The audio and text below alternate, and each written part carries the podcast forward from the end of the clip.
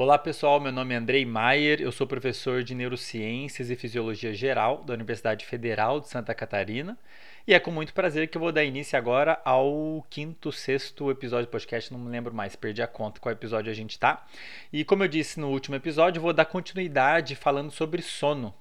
Inicialmente eu ia gravar isso tudo num episódio só, mas como eu comentei com vocês no último episódio lá no Instagram, tive um problema durante a gravação, o celular parou de gravar, e no final das contas foi até bom, porque eu acabei decidindo dividir o episódio em dois.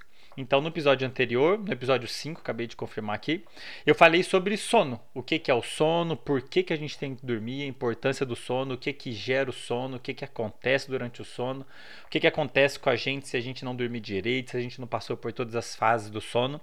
E deixei para falar sobre estratégias que a gente pode adotar à luz de como o sono acontece, de como ele deveria acontecer, o que a gente pode fazer para dormir bem, para ter esse processo tão fundamental para nossa vida acontecendo de um jeito natural e saudável, né? E eu acho que esse episódio é especial, talvez, porque eu sei que muita gente tem dificuldade para dormir. Esse é um dos temas que as pessoas mais, mais me perguntam nas redes sociais de um modo geral, especialmente agora na pandemia, né? Porque muita coisa mudou no ambiente, então isso está afetando muito o sono das pessoas.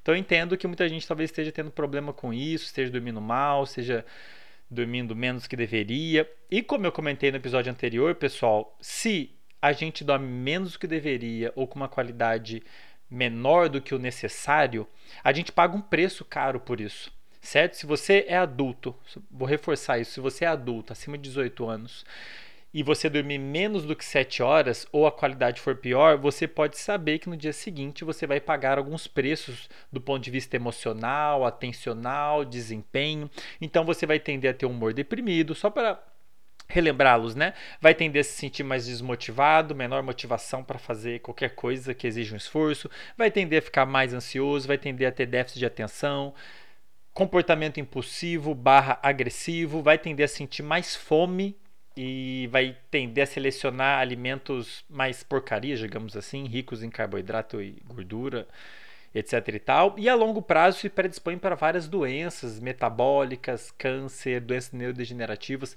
Sono não é opcional, beleza, pessoal? Falei o episódio inteiro anterior sobre isso, expliquei sobre os estágios do sono, a importância de cada um, então não vou entrar em detalhes nisso de novo. No episódio de hoje, vou relembrar um pouquinho com vocês alguns aspectos importantes do que, que gera o sono, para a gente poder discutir o que, que a gente pode fazer é, mudanças que vocês podem ter, pequenas mudanças que vocês podem fazer na rotina de vocês, que pode melhorar muito a qualidade do sono de vocês, talvez até resolver o problema de sono que vocês talvez estejam tendo. Mas antes de falar disso, pessoal, eu queria deixar claro o seguinte: o meu papel aqui é trazer informações para vocês, informações científicas, beleza? É, a saúde de vocês é responsabilidade de vocês. Então, por favor, se vocês estão tendo algum problema de saúde, vocês precisam consultar um profissional de saúde é, capacitado algum médico do sono, um psicólogo do sono, que são profissionais da saúde é, especializados em sono, em insônia, que talvez possa ajudar vocês a fazer os exames adequados. Eu vou falar aqui de critérios que a gente pode usar para saber se está dormindo bem, mas só para vocês terem uma ideia, para vocês se informarem. Meu papel aqui, como professor, é proferir informações para vocês ficarem informados. Mas, por favor, é, caso vocês estejam tendo algum problema de saúde, inclusive com sono, procurem um profissional da saúde, ok? Pelo bem de vocês, tudo bem? Meu papel aqui é apenas informá-los, tá? Antes de começar a falar desse episódio, é, ou seja, de novo, o episódio que a gente vai falar sobre coisas que a gente pode fazer para dormir bem, de um modo geral. Queria agradecer ao primeiro patrocinador desse podcast, a Clínica Delanogari, psicologia baseada em evidência, que é coordenada pelo psicólogo mestre em neurociências, Ezen Delanogari, que está terminando o doutorado em neurociências agora, aqui na UFSC. E a clínica conta com mais de um profissional, todos eles usam terapia cognitivo-comportamental e o que eu considero mais importante, que o tratamento é baseado em evidências científicas recentes. Isso para mim é fundamental dentro de qualquer tratamento para a saúde, tá? É o tratamento ser baseado em ciência, né, pessoal? E essa clínica eu sei que faz isso, eu conheço o Esen, eu conheço um outro psicólogo da, da clínica, o João Perini, e eu sei que o tratamento deles é baseado, é, usa terapia cognitivo comportamental e é baseado em evidências científicas. Então, põe minha mão no fogo para essa clínica. Vou deixar aí na, na descrição, para quem quiser entrar em contato com eles, conhecer um pouquinho melhor, vou deixar aí os, os links, né, para vocês entrarem em contato com eles e conhecerem eles um pouco melhor. Beleza? E Clínica de Lanogari, psicologia baseada em evidência. Mas vamos lá, antes da gente começar a falar o que, que a gente pode fazer para dormir melhor, é claro que eu queria relembrá-los o que, que é o sono e o que, que gera o sono. O que, que precisa acontecer para o sono ser induzido? Depois a gente fala um pouquinho de estratégias, uma coisinha mais aplicável, beleza? Revisando, eu falei muito, muito disso no episódio anterior, mas acho que eu vou. Acho não, vou revisar brevemente com vocês, né, pessoal? Sono Relembrando, não é um processo passivo, tá? Não é, o que, que isso quer dizer? Não é um processo que simplesmente o cérebro desliga, o corpo desliga. É um processo ativo. Muitas coisas estão acontecendo. Existe um grande gasto de energia durante o sono. Muitos processos acontecem ativamente, tá? Não é simplesmente desligar o cérebro e o corpo para a bateria recarregar, beleza? Durante o sono, a gente passa por várias fases, relembrando. E a gente pode categorizar quatro fases. A gente pode dividir o sono em quatro fases. Primeira fase, quando a gente começa a dormir, é os, quando a gente fica sonolento, estágio 1 do sono. Alguns minutinhos depois a gente entra no estágio 2, que é o sono leve beleza? Não vou entrar em detalhes do que, que acontece com uma dessas etapas. No terceiro estágio, a gente entra no sono profundo, que é aquele que a gente está mais apagadão, a atividade do cérebro está super diferente de como ela, nosso cérebro está quando a gente está acordado. Logo em seguida, a gente sobe de novo para o estágio 2, estágio 1, um, e chega num sono que a gente chama de sono REM, Rapid Eye Movements, que é o estágio do sono onde a gente geralmente sonha. Beleza? A atividade do cérebro, por que, que a gente sonha? Porque nesse estágio, a atividade do cérebro está muito parecida com quando a gente está acordado, mas a gente está dormindo. Então, a atividade do cérebro acaba gerando é, aquilo que a gente experimenta como um sonho, beleza? Então, a gente tem esses quatro estágios: estágio 1, 2, 3. O 2 é o sono leve, o 3 é o sono profundo e tem o sono REM, que é mais ou menos quando a gente sonha, né? E a gente cicla, né, por esse estágio. A gente desce até o sono profundo, sobe até o sono REM, depois desce de novo. A gente fica ciclando ao longo da noite. A gente passa por esse ciclo umas 4 a 5 vezes ao longo de toda a noite. Na primeira metade da noite, a gente tende a ficar mais tempo no sono profundo. Na segunda metade da noite, a gente tende a ficar mais tempo lá no sono REM, mais próximo de de acordar, né? Por isso que é mais, é mais comum a gente acordar na segunda metade da noite, porque na segunda metade a gente fica mais em estágios do sono mais, mais superficiais, mais próximos de acordar, né? Por isso que é mais fácil a gente acordar na segunda metade, beleza? Como eu falei no episódio anterior, todas essas etapas são super importantes. Eu vejo muita gente me perguntando assim, perguntando de modo geral, ah, o que eu posso fazer para ter mais sono profundo? Ok, Talvez ela esteja enfrentando algum problema que está impedindo ela de chegar no sono profundo, ficar apagadão, né? Apagadão, apagadão, e ficar ali. E esse estágio é super importante por vários motivos, entre eles para dar uma lavada no cérebro, lavar o lixo, né? Que acumulou durante o dia. Ok. Mas isso não quer dizer que o sono profundo seja mais importante que os outros estágios, tá? O que, que é um sono de qualidade, pessoal? É quando você naturalmente, naturalmente dorme e passa por todos os estágios do sono, do, do sono, né? Um, dois, três, e fica neles pelo tempo adequado. É importante a gente passar por todos os estágios da maneira de, correta e adequada ao longo da noite como um todo. Na primeira metade você fica mais no sono profundo, na segunda metade mais no sono REM. E é importante que seja assim. Na primeira metade, seu cérebro está ali mais, sendo mais lavado, na segunda metade, você está fazendo mais uns ajustes finos. De um modo geral, não vou entrar, entrar em detalhes de novo, quem quiser saber mais detalhes, assiste, ouve, assiste, barra, ouve o episódio 5. Mas de um modo geral, esses estágios são super importantes para tudo que você faz enquanto você está acordado. Mantenha o meu desafio do episódio anterior. Desafio você, que está me ouvindo aí, me assistindo, a encontrar um aspecto da vida que não seja afetado pelo sono. Não tem. Beleza? O sono, as coisas que acontecem durante o sono são super importantes para tudo que você faz durante o dia. Concentração, autocontrole emocional, se sentir motivado, se sentir disposto, formação de memória, tá? Então é muito importante que a gente passe por todos os estágios e um sono de qualidade é isso. Que você, o sono, ele chega sozinho, naturalmente, você passa por todos os estágios adequadamente, fica no sono profundo adequadamente, no estágio 2 adequadamente, no sono REM adequadamente. É tudo muito importante. De um modo geral, só para a gente simplificar, para restaurar os circuitos funcionalmente. Se você não passar por certos estágios, algum circuito vai ficar funcionando mal e você vai pagar um precinho por isso. Formação de memória, de um modo geral, e, bom, vamos deixar isso para simplificar, né? Então, restauração funcional dos vários circuitos do cérebro, de atenção, emoção, etc e tal, e aprendizado, tá? Então, de um modo geral, se você não passar por alguma das estágios, você vai pagar um preço nesses dois aspectos. Alguns circuitos não vai funcionar direito, você vai ficar ansioso, vai ficar desmotivado, o que você estudou no dia anterior não vai ser consolidado muito bem, porque não passou por tal estágio, então você tem um déficit de memória, de atenção, etc e tal. Beleza? Super importante então passar por todos os estágios. O que está coordenando essa atividade? O que, que faz a gente em um momento estar tá bem desperto e em um momento estar tá sonolento e o sono ser induzido?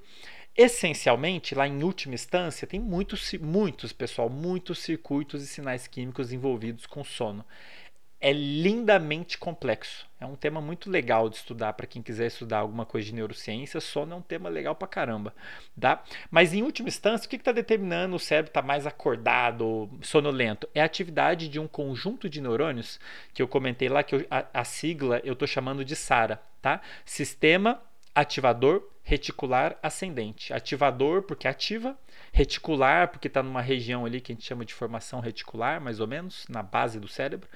E ascendente porque são neurônios que estão na base do cérebro se comunicando com a em cima, como se fosse um chuveiro apontado para cima, liberando vários sinais químicos ali em várias áreas, não vou entrar em detalhes, claro, que aumentam a atividade de muitas áreas, tá? E eu quero chamar a atenção aqui para cinco sinais químicos, eu vou citar eles, porque tem várias várias coisas que a gente pode tomar remédios e substâncias que a gente pode tomar ao longo do dia que podem afetar algum desses sinais químicos. E se você toma, se você faz qualquer coisa que afeta algum desses sinais químicos que eu vou citar agora, que fazem parte da SARA, que compõe a esse sistema que ativa o cérebro, se você afeta algum desses sinais químicos, você acaba afetando o sono. Por isso que eu vou citá-los, tá? Se eventualmente você quiser olhar uma bula, ou alguém comentar alguma coisa que você, você pode lembrar, ah, esse sinal aí faz parte daquela SARA que o Andrei falou, beleza? Tem mais de cinco, mas eu vou citar os cinco principais, tá? Noradrenalina, serotonina, acetilcolina, histamina e esqueci o quinto. Daqui a pouco eu lembro e falo para vocês, tá? Então são cinco sinais químicos especialmente envolvidos em aumentar o alerta do cérebro e eles em conjunto a gente chama de SARA, tá? E aí então quando a, a SARA está mais ativa, o cérebro está mais ativo. Quando ela é inibida, quando a atividade diminui, você tem a indução do sono. E ao longo do estágio do sono, a atividade de diferentes componentes da SARA muda. Então tem alguns que a atividade aumenta um pouquinho, diminui, e isso é super importante para você mudar os estágios do sono. É muito legal. E isso é, é, justamente por isso que a química do seu cérebro nos diferentes estágios do sono é diferente, tá? Agora, quais são os determinantes? O que, que faz a gente no final do dia sentir sono ou não? Existem dois. Estou revisando isso do, do, último episódio, tá, gente? Os dois principais determinantes do sono é o nosso reloginho biológico que a gente tem dentro do cérebro e a concentração de adenosina. Tudo bem? O nosso reloginho biológico, lembrando, é um, um mecanismo genético até em certas em todas as células do corpo tem, mas tem um conjuntinho de células no cérebro que é o relógio mestre, que marca a passagem do tempo. Beleza? Um relógio, relógio biológico e coordena assim várias funções do cérebro e do corpo. Entre essas funções, entre os parâmetros que são regulados, né, as funções do corpo que são reguladas pelo nosso reloginho, o sono é um deles a gente sente sono uma hora do dia e está bem desperto oito horas do dia, em boa parte por causa da atividade, do, do, do horário marcado por esse reloginho. E, dito em linhas gerais, se você tem um relógio bem ajustado, bem reguladinho, que está marcando a hora direitinho, ele sabe a hora que o dia começou, ele sabe a hora direitinho quando o dia termina. Isso é um dos fatores mais importantes para você ter um sono de qualidade. E um dos fatores mais importantes, na, verdade, o fator ambiental do ambiente, mais importante para ajustar o nosso reloginho é a luz. Beleza? Comentei sobre isso no episódio 5 e no episódio 1.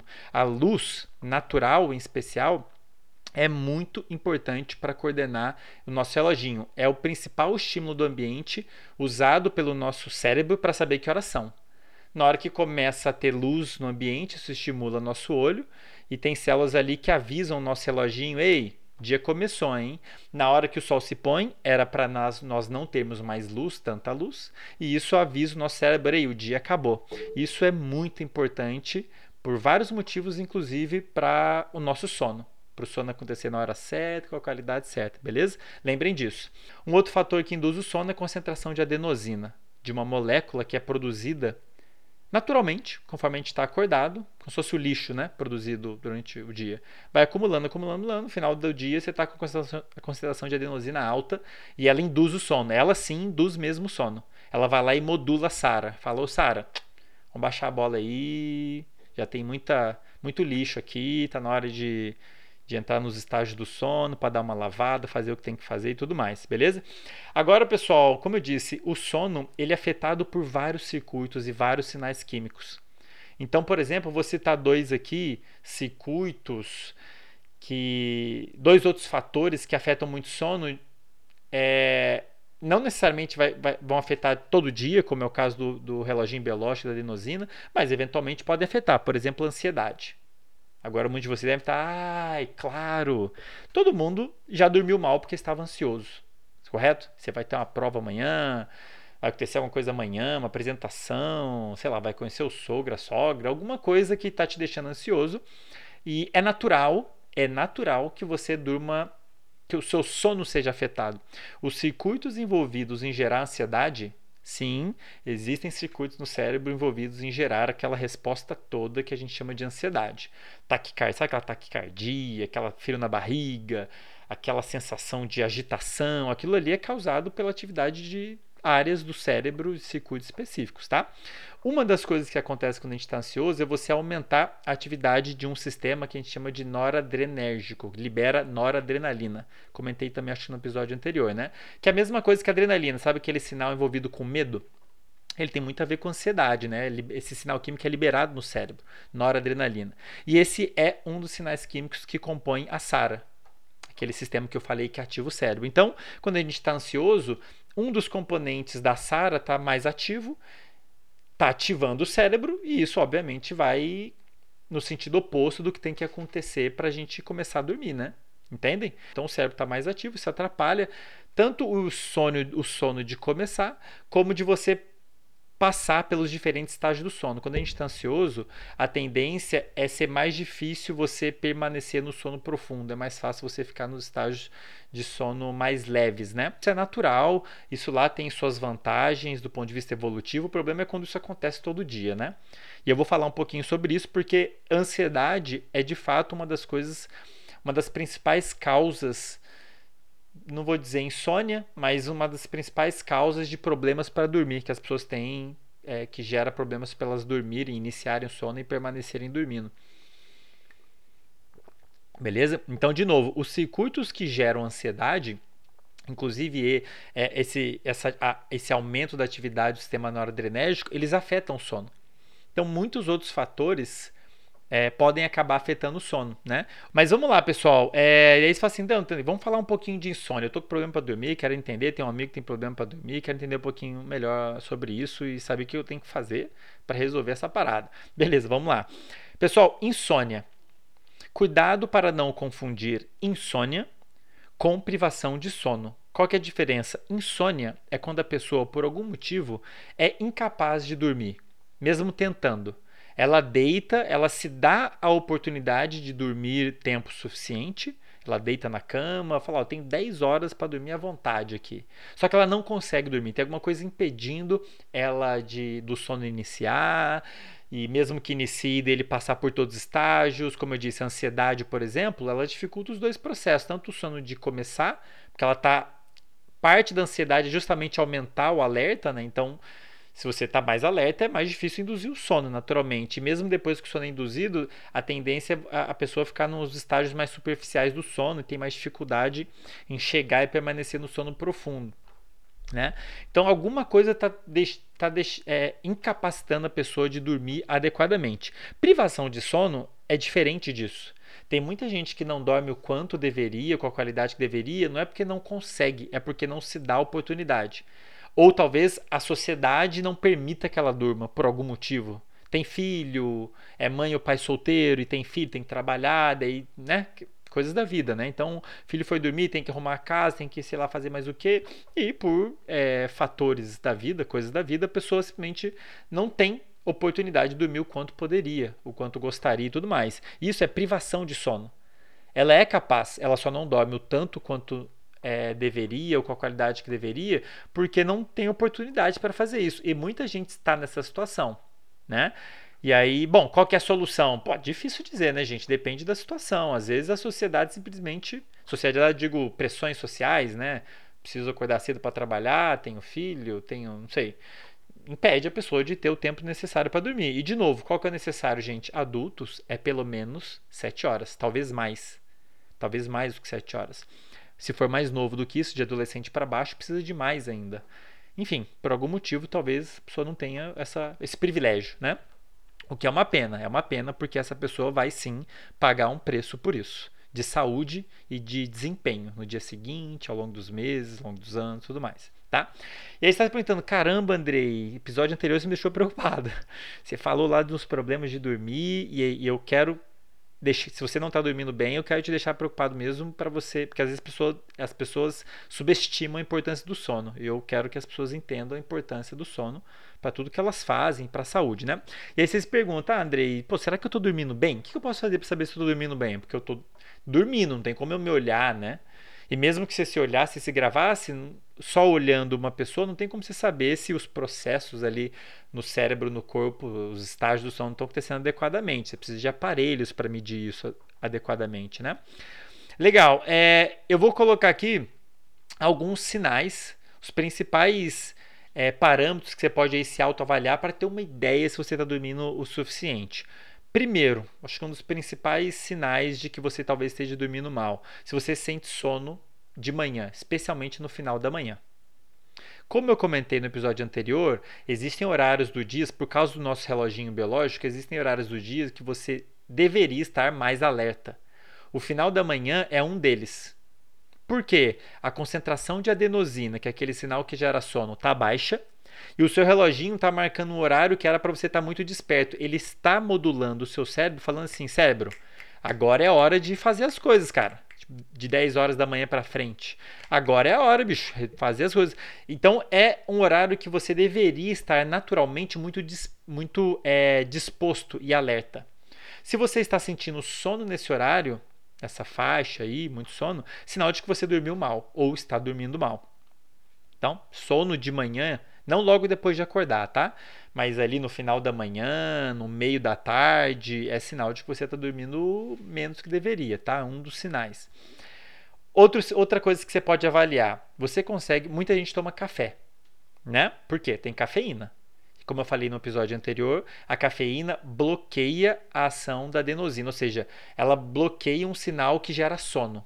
Qual que é o resultado? Você o oposto, né? Você gera alerta, beleza? E as pessoas tomam café em boa parte por esse motivo, para aumentar o alerta, aumentar o desempenho, né? Legal. Beleza, problema nenhum. Isso pode realmente ajudar e tudo mais, especialmente a pessoas que não conseguem dormir. Enfim, para compensar de certa maneira a falta de sono, a pessoa toma café, né?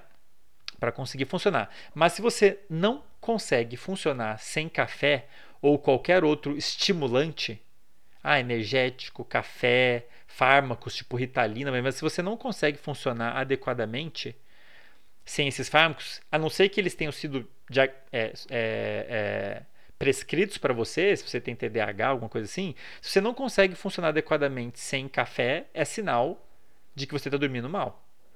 O, você não precisa, a não ser que você tenha algum quadro clínico específico sei lá, algum quadro, uma doença crônica, você tem déficit de atenção, transtorno de déficit de atenção realmente diagnosticado. Se você não tem um quadro específico, é, tem um quadro clínico específico, você não precisa de café para funcionar bem ou de qualquer outro estimulante. Para se concentrar, para desempenhar bem, para estar tá alerta, disposto. Isso deveria acontecer naturalmente. Tá? Então faz um teste aí. Se você toma muito café, pega um dia e não toma café e vê o que acontece. Vê se você vai sentir sono de manhã, no meio da tarde, no final da tarde, que são horários que não era para você estar tá sentindo sono. Se você está sentindo sono, sinal de que você está dormindo menos do que deveria, beleza? Uma forma, uma coisa, uns parâmetros que você pode se, se monitorar. Se você precisa de despertador para acordar, É provável, eu fiz um post recentemente sobre isso. Não, quer, não necessariamente quer dizer que você está dormindo menos do que deveria, tá? Não necessariamente. Mas existe uma grande chance de que sim. O natural é a gente dormir naturalmente e acordar naturalmente, a não ser que tenha alguma coisa errada. A não ser que você tenha um quadro clínico específico e tudo mais. O normal é que uma pessoa saudável durma e acorde naturalmente. O seu cérebro e o seu corpo eles vão pedir a quantidade de sono X de acordo com a necessidade. Sono é algo necessário. Tem noites que você precisa dormir 7 horas, tem noites que você precisa dormir 8 horas, dependendo do que você viveu. Eu expliquei isso no episódio anterior um pouquinho melhor. Mas o normal é você começar a dormir, passar pelos ciclos do sono, lá que eu comentei, umas 4, 5 vezes, e eventualmente você chega no sono REM e você acorda depois de um sono REM. Por isso que é normal a gente acordar logo depois de um sonho, né? Agora, se você acorda com despertador, existe uma grande chance de você estar tá quebrando esse processo. Você está se acordando antes da hora. Tem um dispositivo te acordando. Beleza, André? Mas daí será que faltou muito sono? Não sei, depende do horário que você foi dormiu, dormir e depende do quão bem você dormiu. Beleza? Se você dormiu 7 horas, mesmo acordando com o despertador, se você está dormindo 7 horas e bem, bom, beleza, pelo menos está dormindo o mínimo, o mínimo necessário, né? Mas é bom avaliar isso, né? Porque se você está interrompendo o sono, o despertador faz isso, ele interrompe o sono. Quer dizer que você deixou de dormir um pouquinho ali, né? Quanto tempo mais você iria dormir se o despertador não tocasse? Se o seu despertador não tocar, um, você que acorda com o despertador, se ele não tocar, quanto tempo mais você vai dormir? Uma hora? Duas horas? É esse tanto que está faltando de sono para você. É o tanto que você dormiria mais, tá? Beleza? Se você acorda sem despertador, maravilha, sinal de que o processo é um sinal de que o negócio está acontecendo naturalmente, beleza? Então, isso é uma coisa que você pode ficar atento.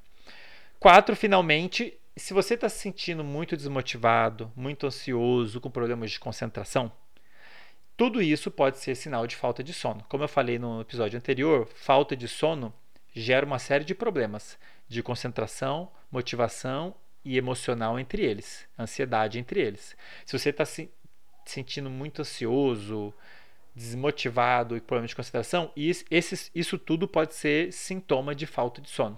Ah, André, tu quer dizer que se eu começar a dormir bem, eu talvez resolva isso tudo? Sim, talvez. Talvez. Talvez não, talvez sim. Mas é esses, esses três componentes que eu falei são sintomas de falta de sono. É bom ficar ligado. É, existe um. Isso, isso são sinais para vocês ficarem atentos para ver se estão dormindo bem, né? Existem um, alguns testes, né? Vale, diferentes tipos de testes para você, de questionários para você responder, para você saber se está dormindo bem. Tem um bem bacana que o Matt Walker citou no livro dele, lá do Porque Nós Dormimos, que chama SATED, SERED que é um teste desenvolvido, não lembro qual ano agora, vou deixar a referência aí para vocês, que mede cinco componentes principais que a gente tem que se preocupar em relação ao sono: satisfação, grau de alerta, o momento que você dorme e acorda, sente alerta, a eficiência do sono e a duração. Por isso que chama SETED, que é SETED, né? S-A-T-E-D, né?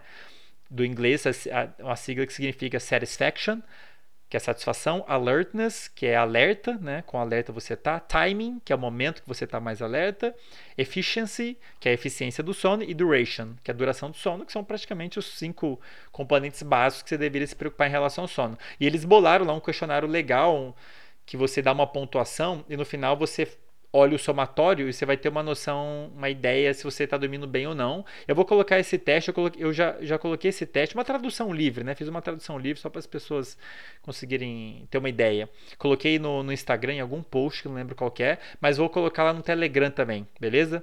É, para quem não sabe, eu tenho uma conta no Telegram, quem quiser entrar, só entrar lá no, no meu Instagram e no link da bio tem lá a continha do Telegram para você. Aliás, vou colocar na descrição também, Tá na descrição também, desculpa. Tem lá o link da, do Telegram, quem quiser entrar. Lá eu consigo mandar os materiais para quem quiser. Inclusive os roteiros do, do podcast. Esse roteiro, inclusive, eu posso mandar lá. Minhas anotações estão aqui na minha frente. E eu vou, posso mandar esse teste lá também. Vou mandar esse teste lá também para quem quiser dar uma olhadinha. Mas, de novo, pessoal, isso aqui é só para vocês terem uma ideia. É só para vocês terem uma ideia fazer um testezinho para você ter uma vaga ideia se tá legal ou não, para vocês pensarem, pô, realmente, Andrei, deixei de dormir, tomar café hoje, fiquei sonolento, só para você ter uma ideia. Mas se você quer fazer uma avaliação mais adequada, vocês de novo precisam procurar um profissional da saúde capacitado, um médico do sono, um psicólogo do sono, que vai passar a fazer uma, questionários mais detalhados, talvez indicar alguns testes mais específicos, como por exemplo a polissonografia, que é aquele que você coloca vários eletrodos na cabeça para medir a atividade do cérebro enquanto você dorme, medir sua respiração para ver se não está tendo nenhum problema respiratório. Aí você faz uma avaliação mais detalhada e um tratamento mais adequado, né? Aqui, de novo, pessoal, meu papel é somente informá-los. E esse teste que eu comecei, que eu comentei, é legal para você ter uma ideia, né? Porque muita gente me pergunta isso, gente, mas André, como é que eu faço para saber se estou dormindo bem? Às vezes é uma questão só de separar e prestar atenção no, nas coisas certas, como eu citei agora, beleza? E esse testezinho, esse questionário é uma forma é, simples de você ter uma ideia, né? Vou colocar lá no Telegram, beleza? Agora, do ponto de vista clínico, você só vai ser diagnosticado com insônia se você satisfizer esses quatro critérios clínicos. Primeiro, você tem que estar insatisfeito, claro, né? Ponto 1, um, tem que estar insatisfeito. Você tem que estar tendo problemas na sua vida por causa disso. Ah, não estou conseguindo concentrar direito, estou tendo problema com o trabalho, sei lá, problemas, está insatisfeito com a situação em si, né? Isso tem que estar tá trazendo angústia e sofrimento para você durante o dia. Chega durante o dia, você não consegue fazer as coisas que você queria e não consegue desempenhar bem, etc. e tal. Esse problema de sono tem que estar presente por pelo menos três noites seguidas e não pode ser explicada por qualquer outro transtorno. Esses são os critérios clínicos dito em linhas gerais, para você dizer que a pessoa está sofrendo de insônia mesmo. Mas de qualquer forma, de novo, é bom vocês irem avaliar, se quiserem fazer uma avaliação mais detalhada, consultar um especialista em sono, beleza? Um médico ou um psicólogo do sono, especialista em sono. Na, na, no site da Sociedade Brasileira do Sono tem uma lista lá de profissionais cadastrados não, só, não são somente eles que podem ajudar vocês, né? Mas eu sei que lá tem uma listinha de profissionais cadastrados pela Sociedade Brasileira do Sono, tanto médicos como psicólogos. Talvez vocês possam achar alguém que possa te ajudar lá. Mas vamos lá, pessoal. Agora eu quero começar a falar finalmente o que, que a gente pode fazer para garantir uma boa noite de sono para melhorar a qualidade do sono, para melhorar a sua para melhorar o momento que o sono é induzido, a qualidade do sono e tudo mais. E eu vou falar aqui de cinco grandes aspectos principais, mais até, né? Que vocês. E às vezes, pessoal, acreditem, às vezes é um. Para você melhorar a qualidade da sua vida, é basta um pequeno ajuste na sua rotina que você gera um efeito dominó sei lá, você está tendo problema de concentração, e aí o problema de concentração é porque você está dormindo, e você não está dormindo bem porque você não está fazendo, você está fazendo alguma coisinha que não deveria ao longo do dia, que você nem está percebendo, está afetando o seu sono, e se afeta o sono, se afeta o seu desempenho no dia seguinte, e aí no dia seguinte, porque você não dormiu bem, você acaba fazendo mais algumas coisinhas erradas, entendem? Então às vezes você faz um pequeno ajuste na sua rotina e isso gera um efeito dominó que vai melhorar muito sua qualidade de vida. Tudo que eu vou colocar aqui é baseado em evidência científica, pelo amor de Deus, tá, gente? Tudo, por mais que pareça aqui, eu estou colocando de uma forma simples e didática, talvez soe meio esotérico, sei lá, dicas do Andrei, não é, tá, gente? Estou falando aqui tanto que eu faço questão de colocar referências científicas aí na descrição para vocês darem uma olhada, beleza? Tudo baseado em ciência, tudo bem? Como que a gente pode melhorar nosso sono? A melhor maneira e mais saudável mais eficaz você melhorar o seu sono é você ter uma rotina saudável, você fazer ajustes na sua rotina. Depois eu vou falar de remédios, de fármacos, fazer algumas considerações. Mas a maneira mais eficaz é você fazer ajustes na sua rotina, ter uma rotina saudável, inclusive para o sono ser induzido, para a qualidade do sono ser legal. Ponto número um, pessoal: o que fazer para melhorar seu sono? Se exponha, anota aí, se exponha ao máximo à luz natural e evite o máximo que você puder a luz artificial de noite. Por que, Andrei? Como eu falei, pessoal, um dos principais fatores que coordena o sono, o início do sono, a passagem para os diferentes estágios e o momento que você vai dormir, o momento que vai acordar, é um reloginho biológico. É um relógio natural que tem em todas as células do corpo. Tem um reloginho e tem um conjuntinho, tem um núcleo específico no nosso cérebro que é o, é relógio mestre, que coordena todos os outros relógios. É o, é o maestro mestre maestro, mestre.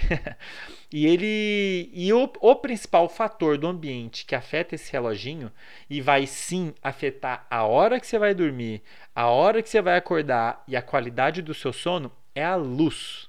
Beleza? Por isso que é muito importante a gente, esse é um dos motivos pelo qual é muito importante a gente se expor à luz na hora certa. Quando que é a hora certa, pessoal? Durante o dia é muito importante você expor o máximo à luz durante o dia, tá? E por que a luz natural e não artificial durante o dia? Por dois motivos. Primeiro, a luz natural a gente não controla quando ela começa e quando ela termina. Que bom. O sol nasce, tem luz. O sol se põe, não tem luz. E isso é interessante porque é um estímulo externo que acontece sempre do mesmo jeito e a gente não tem controle sobre ele. Então é uma forma simples da gente ajustar o nosso reloginho e manter ele marcando sempre a mesma hora. Isso é muito importante. Se você está indo dormir em horários muito diferentes e acordando em horários muito diferentes, esse é um sinal muito forte de que o seu reloginho não está bem ajustado. Se o seu reloginho estiver bem ajustado, você vai sentir sono mais ou menos na mesma hora e vai tender a acordar mais ou menos na mesma hora. Se ele está desajustado, um dia ele marca uma hora, outro dia ele marca outra hora, você vai ter várias funções do corpo desalinhadas inclusive a produção da melatonina em relação ao horário que você foi dormir, a temperatura do seu corpo. Se esses, esses parâmetros ficam desalinhados, a qualidade do sono fica ruim, a duração do sono fica ruim. Então, o processo como um todo não funciona muito bem, igual uma sinfonia. Beleza? Então é muito importante que o nosso reloginho que está marcando a hora, ele marque a hora direitinho, todo dia igual. Ele saiba que horas que o dia começou e ele saiba muito bem a hora, a hora que o dia terminou. E aí o sono vai ser uma consequência disso. Se o reloginho sabe a hora que o dia começou, ele vai te deixar alerta na hora certa. Se ele sabe muito bem a hora que o dia terminou, ele vai afetar vários fatores e o sono vai vir na hora certa, entendem? Então é muito importante que o reloginho esteja bem regulado e o fator ambiental que mais afeta o reloginho é a luz natural. A luz artificial, o problema é que a gente acende e apaga ela a hora que a gente quiser. Então, por causa disso, você, você você acaba confundindo o relógio. Se você acende a, a, luz numa hora mais tardia, o reloginho vai achar que o dia começou mais tarde. Se você mantém a luz acesa durante a noite, ele vai achar que ainda é dia, mas na verdade é noite, entende? Fica bagunçado. Agora, um segundo motivo para a gente usar a luz natural como um marcador do nosso reloginho é que ela é muito mais forte que a artificial para regular o relógio. Como eu disse no episódio anterior, nos olhos a gente tem células especializadas em detectar a presença de luz. E a luz natural ela é muito mais forte do que a artificial. A gente mede isso, a unidade que a gente usa, a gente, que a gente usa chama lux. Para vocês terem uma ideia, a luz artificial, por mais forte que ela possa parecer para você, ela tem algo em torno de 100, 200 lux. Lá fora, em um dia nublado, você vai ter pelo menos mil. Então é muito importante que você se exponha o máximo de luz natural, especialmente de manhã, ao pós acordar, que é o momento que esse, o nosso cérebro, esse sistema que detecta a luz e sinaliza para o nosso reloginho que horas são, ele está mais sensível. Então a, a, primeira luz do dia é uma das mais importantes, de manhã, logo depois de acordar. Então é muito importante que você exponha o máximo à luz natural, especialmente de manhã, especialmente logo depois de acordar. Para o seu reloginho saber, epa, o dia começou. E a natural, porque ela é mais forte para estimular, para avisar o nosso reloginho. Né? Quanto de luz a gente precisa no mínimo, para ajustar o reloginho direito, né? Pelo menos mil lux por uma hora. Tem um aplicativo aí, já coloquei no Instagram, tem um aplicativo que vocês podem baixar, chama Light Meter, que ajuda vocês a medirem a luz. Vocês vão ver, coloca aí na lâmpada de casa, vocês vão medir algo em torno de 200 a 300 lux. Mede lá fora para você ver quanto que vai dar, muito mais. E é essa luz que a gente quer porque ela tem muita energia, ela vai ativar muito essas células do olho. Essas células do olho vão avisar para para o nosso reloginho do cérebro. Ei, o dia começou, hein? Começa a marcar a hora direito aí, o dia começou, beleza? Então, as, a primeira luz do dia é super importante e no final da tarde também é importante. São dois momentos importantes para a gente se expor à luz natural, para o reloginho saber que horas são. E de novo, pessoal, se o reloginho sabe muito bem que horas são, se ele estiver bem regulado, você vai afetar o seu sono, o horário que você vai sentir sono, o horário que você vai acordar e a qualidade do sono afeta muito. Então, às vezes, talvez, se você está tendo dificuldade para dormir, talvez seja por causa disso. Talvez você esteja se expondo à luz na hora errada. Talvez você esteja se expondo a pouca luz de dia, especialmente a natural, né? Como eu falei, e esteja se expondo à luz de noite. O que, que acontece se você expõe a luz de noite? O seu cérebro continua achando que está dia. E tem vários processos que deveriam começar a acontecer quando fica à noite que não começam. Você acaba atrasando o processo, e aí você vai dormir tarde demais, acorda cedo demais, entende? O negócio fica pacalhado. Então, pessoal, se expõe o máximo à luz natural e evite ao máximo a luz artificial de noite. Eu sei que é difícil, tá? Que luz que a gente não quer de noite? Luz muito forte, claro, mas especialmente a luz branca e azul. Evite ao máximo luz branca e azul de noite, porque a luz branca e azul, elas estimulam mais essas células que eu comentei do olho. Então, de noite, evite elas. E você quer, pense em algo tipo uma fogueira, uma vela. Um negocinho laranja, amarelo, mais fraquinho, tá? Bastante luz natural de dia e pouca luz azul e branca de noite, ok? Pode colocar filtro nas telas. Tem uma série de estratégias que você podem adotar. Né? No Google vocês vão achar que vão te ajudar a diminuir a quantidade de luz de noite. E de dia, como que aumenta a minha exposição à luz de natural de dia, Andrei? Você pode adotar uma rotina de dar uma voltinha logo depois de acordar, porque a quantidade de luz que vai estimular seu olho fora é muito maior do que dentro de casa. A energia é muito maior. A energia luminosa, por mais eu sei que pode parecer que não, mesmo dia nublado, a quantidade de ativação dessas células no seu olho vai ser muito maior com a luz natural do que a luz artificial, mesmo que pareça que não, beleza? Então você pode dar uma volta, ou se não, fazer uma coisa que eu já falei para muita gente. Se você fica muito tempo num cômodo específico, tenta ficar o mais próximo possível de uma janela. E você pode usar esse aplicativo que eu comentei para você ter uma ideia de quando de luz está chegando ali no seu olho. Põe o celular na altura do olho e mede, você vai ter uma ideia da quantidade de lux que está chegando no seu olho. Você quer pelo menos mil lux por uma hora, especialmente de manhã. Mais próximo do horário que você acordar. Depois, por favor, me contem. Coloque aqui nos comentários, ou me conta lá no Telegram, ou me conta lá no Instagram. Instagram é mais difícil, porque daí é mais difícil acompanhar ali, mas no Telegram e aqui nos comentários do YouTube eu acho que eu consigo acompanhar melhor os comentários de vocês. Vai ser um prazer saber ter o retorno de vocês em relação a isso, né? Segundo ponto, pessoal, que talvez seja um dos mais desafiadores, é o seguinte: qual, qual que é a questão aqui para as pessoas que têm dificuldade para dormir? O problema do sono é que ele é uma das poucas coisas que a gente. Uma das poucas, não. Uma das, é uma das coisas que a gente não tem controle voluntário. A gente não consegue voluntariamente começar a dormir. A gente não consegue induzir o sono voluntariamente, a partir da nossa vontade. Correto? Você consegue comer, você consegue beber água, você consegue controlar a respiração voluntariamente. Agora, o sono a gente não consegue. E isso pode ser muito frustrante, porque o sono é super necessário, qualquer pessoa que já dormiu mal sabe disso, como que a gente fica com caco no dia seguinte. E é frustrante porque às vezes a pessoa quer muito dormir, está com muita vontade de dormir e alguma coisa está impedindo ela de dormir do jeito certo. Eu entendo isso.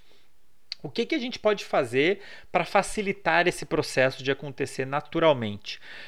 Que é o segundo ponto que eu quero falar. Você precisa entender que depois de um certo horário, digamos que você dorme 10 da noite antes desse horário, você tem que ter alguma rotina que te ajude a relaxar. O que, que precisa acontecer para você, para o sono ser induzido naturalmente? Você precisa entrar num estado emocional e fisiológico de relaxamento. Relaxar. E eu entendo que às vezes isso é um desafio para as pessoas, porque as pessoas às vezes estão muito ligadas até altas horas da noite, sei lá, estudando, ou resolvendo problema, ou pensando o que, é que tem que fazer no dia seguinte. Então é bom você parar e pensar nisso. Cara, o que, que eu estou fazendo depois do pôr do sol?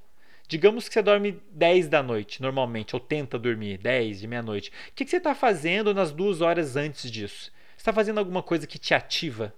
Está fazendo alguma coisa que te deixa ansioso, alguma coisa que te deixa alerta. Como eu, como eu falei para vocês, pessoal, qualquer coisa que a gente faça ou que aconteça que afete aquele sistema SARA, que aumente a liberação de algum daqueles sinais, como por exemplo a noradrenalina, adrenalina, ou a dopamina, que tem a ver com motivação. Se você aumenta a atividade desse sistema, você aumenta o alerta, é um, é, faz parte, aumenta o alerta. Então, qualquer coisa que você faça nas duas horas antes do horário de dormir, que faça isso, vai possivelmente atrapalhar o sono.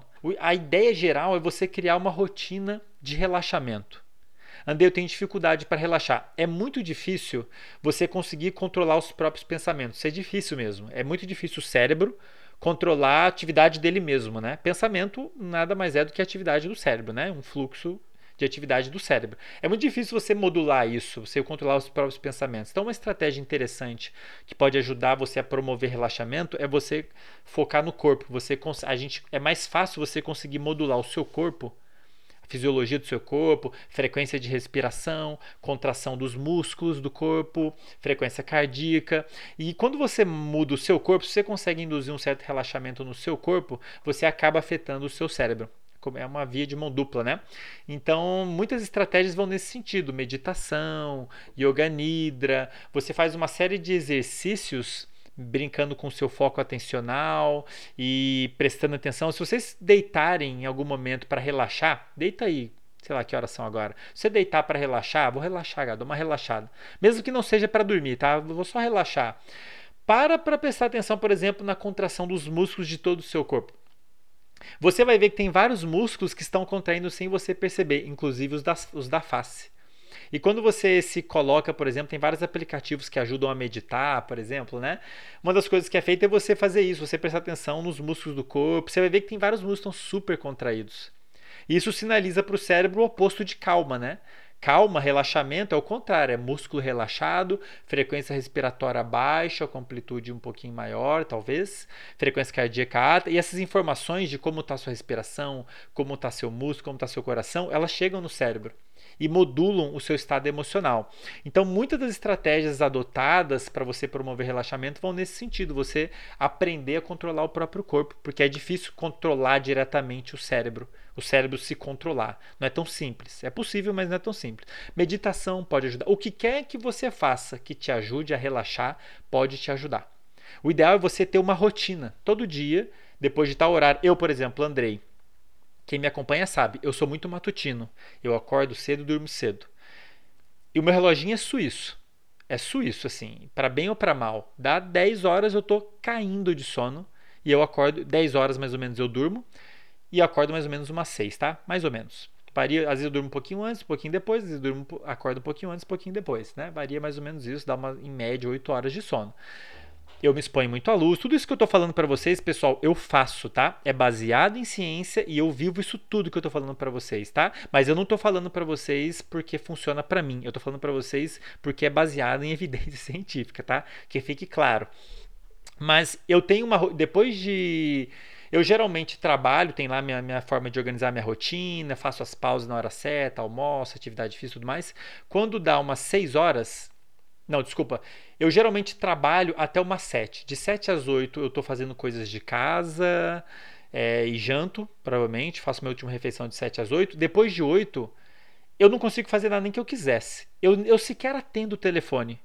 Porque é evidente que o, o meu corpo começa a desligar, começa a, a, eu começo a relaxar e eu, e, eu, e eu respeito isso. Depois de 8 horas eu evito fazer qualquer coisa que vá no sentido oposto de relaxar. É o horário que eu vou sei lá, que eu vou que eu vou começar a arrumar minhas coisinhas aqui, vou tomar um banho, um banho quente, relaxar, curtir, vou ler alguma coisa, vou assistir alguma coisa e vou desligando depois de 9 horas, eu já estou sentindo muito sono, às vezes eu durmo até antes de 10 horas. E por volta de 9 e meia, 10, 10 e meia no máximo, já apaguei. Então você tem que respeitar essa rotina de começar a relaxar. Eu entendo que isso é muito difícil para muita gente, mas isso precisa existir. A famosa higiene do sono, né? Você que inclui essa rotina de relaxamento, entre outras coisas. Você evitar a luz, porque a luz, a luz, ela aumenta o alerta, né? Então você evitar, como eu já falei, ter uma luz mais laranjinha, mais fraquinha, e você ter uma, o que quer que você use para relaxar, sabe, gente? Tomar banho quente, é, enfim, é, meditação pode ajudar bastante, yoga nidra pode ajudar bastante, que são técnicas em que você treina, se treina a relaxar, isso pode ajudar pra caramba. Então, pensem aí o que, que vocês fazem logo antes de dormir e o que, que vocês podem mudar que vai ajudar você a criar uma rotina de relaxamento, tá? Só se Andrei, pô, um problema que eu tenho Agora vocês vão se identificar muito o que eu vou falar aqui. O problema é que eu isso já, já aconteceu comigo também algumas vezes. Eu fico pensando o que, que eu tenho para fazer, os problemas que eu tenho, meu namorado, meu namorado, meu trabalho que eu tenho para fazer. Eu entendo e às vezes a gente é difícil a gente desligar. Isso tudo que eu falei pode ajudar, meditação pode ajudar, yoga nidra pode ajudar, coisas que te relaxam podem ajudar. Mas uma estratégia muito bacana que eu vou citar aqui, vou até colocar na descrição um artigo para vocês quiserem dar uma olhada, uma estratégia muito interessante para quem tem esse problema de com a cabeça super ativa na hora de dormir, é você colocar num papel as suas preocupações e especialmente o que você tem para fazer no dia seguinte. Muitas pessoas elas têm dificuldade para dormir porque elas, elas ficam ansiosas preocupadas, ansiosas com o que elas têm para fazer no dia seguinte. Pô, tem que fazer isso, tem que terminar tal coisa, não terminar, e tarará, tarará, tarará. Isso de fato vai afetar o sono, porque esses pensamentos, essa preocupação, ela vai gerar uma resposta emocional, vai te deixar ativo, né? Talvez você fique até com, com frequência cardíaca aumentada, e isso é péssimo para o sono. Uma frequência cardíaca aumentada sinaliza para o seu cérebro que você está ativo. Vai ser difícil induzir. Uma das coisas que precisa acontecer para o sono ser induzido é acontece né, concomitantemente é uma redução da frequência cardíaca, uma redução da temperatura, é, uma redução da frequência respiratória. Então, se isso não está acontecendo, vai ser difícil induzir o sono. E quando a gente está ansioso, é, é, justamente o oposto que acontece. A frequência cardíaca aumenta, você fica pensamento agitado, você promove liberação de noradrenalina no cérebro, que é um dos componentes da SARA, deixa você ligado.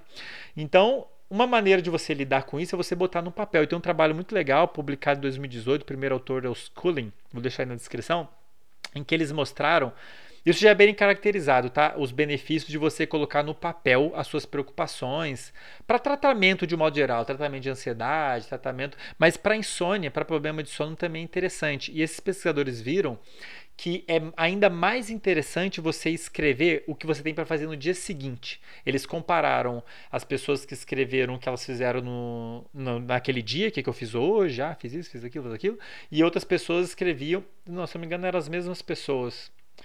Depois eu vou confirmar. Escreviam o que tinham que fazer no dia seguinte. O que, você tem que fazer no dia seguinte. E nesse segundo contexto, isso ajudou as pessoas a adormecer, elas começaram a dormir mais cedo. Então você colocar num papel, olha só que bacana, você colocar num papel as suas preocupações pode te ajudar a acalmar, te ajudar nessa rotina de relaxamento, te ajudar a desligar. E o legal seria que você fizesse isso o quanto antes, né? Não logo antes de dormir, sei lá, umas duas horas antes. Então, de novo, pessoal, pensem aí o que, que vocês podem fazer para criar uma rotina de relaxamento, inclusive talvez botar num papel. Se, digamos, você trabalha até o teu horário, a última coisa que você faz é você escrever o que você fez e o que você tem que fazer no dia seguinte. Para te ajudar a não ficar pensando isso na hora de que você precisa que o sono chegue, né? Isso talvez possa ajudar bastante tá? Então pensem na rotina de, de, relaxamento que vocês têm. Outra coisa que as pessoas não se dão conta e que pode afetar muito o sono, o ambiente. O ambiente que você vai dormir, onde está seu quarto, né? É, é o seguinte, muitas coisas que você pode fazer, pode controlar no seu ambiente, podem afetar seu sono.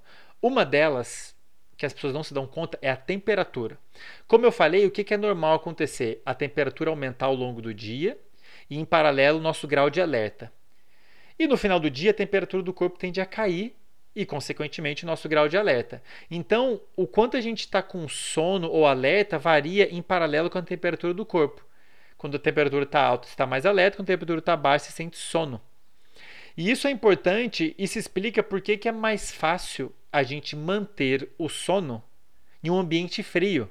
Então você deve estar pensando, ah, por isso que quando eu vou lá ficar no hotel, eu ligo o ar, eu fico gostosinho no frio. Quando a gente está no inverno, a gente fica um pouquinho mais sonolento. É, parece que é mais fácil dormir no inverno ou no ambiente frio. Justamente por isso, porque nesses ambientes mais frios, isso ajuda, de certa maneira, né, a temperatura do corpo, seu corpo ficar baixa. E isso anda em paralelo com o sono. Temperatura baixa gera sonolência. Essas são dois parâmetros que andam de mãos dadas, temperatura e, e grau de sonolência, né? Então, quando ela está baixa, você tende a ficar mais sonolento, é mais fácil você manter o sono em ambientes mais frios. E por que, que eu estou falando isso? Talvez você esteja tendo ou tenha tido uma má noite de sono porque está num ambiente muito quente. E você tem que tomar especialmente cuidado com as mãos, pés e cabeça, que são as regiões do corpo onde você tem maior troca de calor. Se por algum motivo você está embaixo de uma coberta muito quente, o ambiente está muito quente, de modo que aumente a temperatura do seu corpo, e isso vai tender a fazer te acordar. Esse é um dos sinais usados pelo seu cérebro para te acordar, a temperatura do ambiente.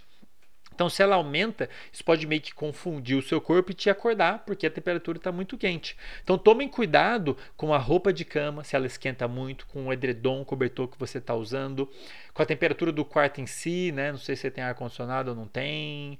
É... Especialmente os pés e mãos, né? Então, às vezes, o simples fato de você ter os pés descobertos que permita maior troca de calor, talvez já possa ajudar você a manter o seu corpo a, a, manter a temperatura relativamente baixa. Se por alguma coisa aumentar sua temperatura no meio da noite, isso pode despertar, pode atrapalhar a qualidade do seu sono. Isso é uma coisa que muita gente não se dá conta. Então pensem aí a roupa que você está usando, se você está dormindo de meia ou não. É, se a roupa de cama é, tem, tem algumas roupas de cama que são específicas para permitir uma maior troca de calor, ela não, não retém muito calor, então é mais, é mais fresca. Tá? Então isso é uma coisa que pode afetar bastante a qualidade do seu sono, é a temperatura do ambiente. Tá? Outra coisa, agora especialmente importante no, no na pandemia, né? A gente está em home office. É o meu caso aqui, eu estou em home office. M muitas pessoas transformaram o quarto em ambiente de trabalho. Por que, que isso pode ser prejudicar o seu sono? O ambiente, pessoal, o ambiente afeta muito o nosso cérebro sem a gente perceber. Então o ambiente ele tem pistas. Às vezes o nosso cérebro ele está processando informações do ambiente sem a gente perceber. Temperatura, a presença de alguém ou não, um cheiro, uma série de, de fatores no ambiente podem afetar o nosso cérebro, o nosso corpo sem a gente perceber. Então, se o lugar que você dorme é o mesmo lugar que você trabalha, isso pode atrapalhar por vários motivos. Entre eles, porque o seu cérebro tem dificuldade de entender que aquela ali é a hora de dormir, porque você está no seu ambiente de trabalho. Então, por exemplo, você deitou para dormir. E aí, seu computador que você usa para trabalhar está ali na sua frente. O simples fato de você ver o computador que você usa para trabalhar, talvez já te faça lembrar de coisas do trabalho. Você viu um computador ali e fala, ai, putz, eu tinha que ter escrito aquele relatório, nananana, e aí você fica ansioso e aí acontece tudo aquilo que eu falei. Daí você fica ansioso, aí ativa o cérebro, aí você tem dificuldade para dormir. Então, dependendo do que, que você tem no ambiente, o simples fato de você ter algum objeto ali, talvez, já pode atrapalhar seu sono porque ele vai afetar, vai, vai te lembrar de alguma coisa, te deixar ansioso, vai te deixar preocupado, etc. E tal. Então a gente tem que tomar cuidado. O ideal é que a gente tenha um ambiente específico para dormir um ambiente só para dormir. O ideal é que você vá para o seu quarto, para sua cama, só na hora de dormir. Para ajudar o cérebro a entender, pô, agora é a hora de relaxar, agora é a hora de dormir, entendem? Para ajudar o cérebro a. Porque, como eu disse, o sono a gente não tem como controlar voluntariamente. Ele é induzido naturalmente, deveria. E a gente pode ajudar, tendo uma rotina de relaxamento, tendo um ambiente adequado para o sono, de preferência diferente do que a gente usa para outras atividades que deixam a gente ativos, né? Eu sei que isso talvez seja impossível para muita gente. É o meu caso, por exemplo, eu não tenho como separar, eu não tenho escritório aqui no meu apartamento, né? Então, aqui o meu computador aqui do lado está na frente da minha cama. Isso não tem me atrapalhado a dormir, mas eu entendo que muitas pessoas talvez tenham essa dificuldade. Mas, enfim, sendo possível não você ter ambientes diferentes, pelo menos é bom você saber que talvez o que quer que tenha ali no seu ambiente possa atrapalhar. Às vezes você pode colocar um, sei lá, bota um, uma divisória para você não ver o seu ambiente de trabalho, sei lá, muitas coisas podem ser feitas, mas entendam que o ambiente afeta muito a gente e talvez esteja afetando, te deixando ansioso na hora de dormir e tudo mais, tá? Então tome cuidado aí no ambiente com qual é o ambiente, se é um ambiente específico para você dormir e relaxar, ou se é também um ambiente que você usa para trabalhar, um ambiente que você fica agitado. Tomem cuidado com a temperatura, uma coisa que as pessoas não se dão muita conta, né? E finalmente um ponto importante. Muitas pessoas elas têm, é curioso isso. As pessoas têm dificuldade para dormir porque elas ficam preocupadas em dormir.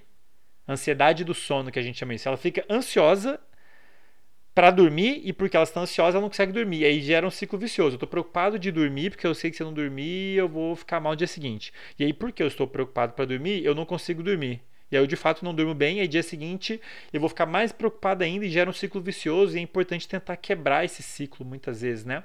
Nesses, nesses aspectos, algumas vezes, é, é interessante ter tomar algum remédio, já vou falar de, dos fármacos usados para dormir, para ajudar a pessoa a ganhar, a reconquistar a confiança de que ela consegue dormir. Porque quando a pessoa perde a confiança de que ela consegue dormir, aí isso é um prato cheio, né? Para a pessoa ficar preocupada em não dormir. Ah, não vou conseguir dormir, não sei o quê. E aí essa preocupação de não conseguir dormir impede ela de dormir. É um curioso isso, né? É um dos, um dos malefícios de termos um cérebro muito complexo, né, que consegue fazer essas elaborações todas. E dentro desse cenário, talvez algo que você possa tomar cuidado no seu ambiente é relógio. Cuidado com relógio, tá? Muita gente tem é, tem o seguinte problema: tem gente que tem dificuldade para começar a dormir e tem gente que tem dificuldade para voltar a dormir. Acorda no meio da noite e não consegue dormir de novo, né? É, como eu disse, isso geralmente acontece na segunda metade da noite, porque você está lá nos estágios mais leves, né?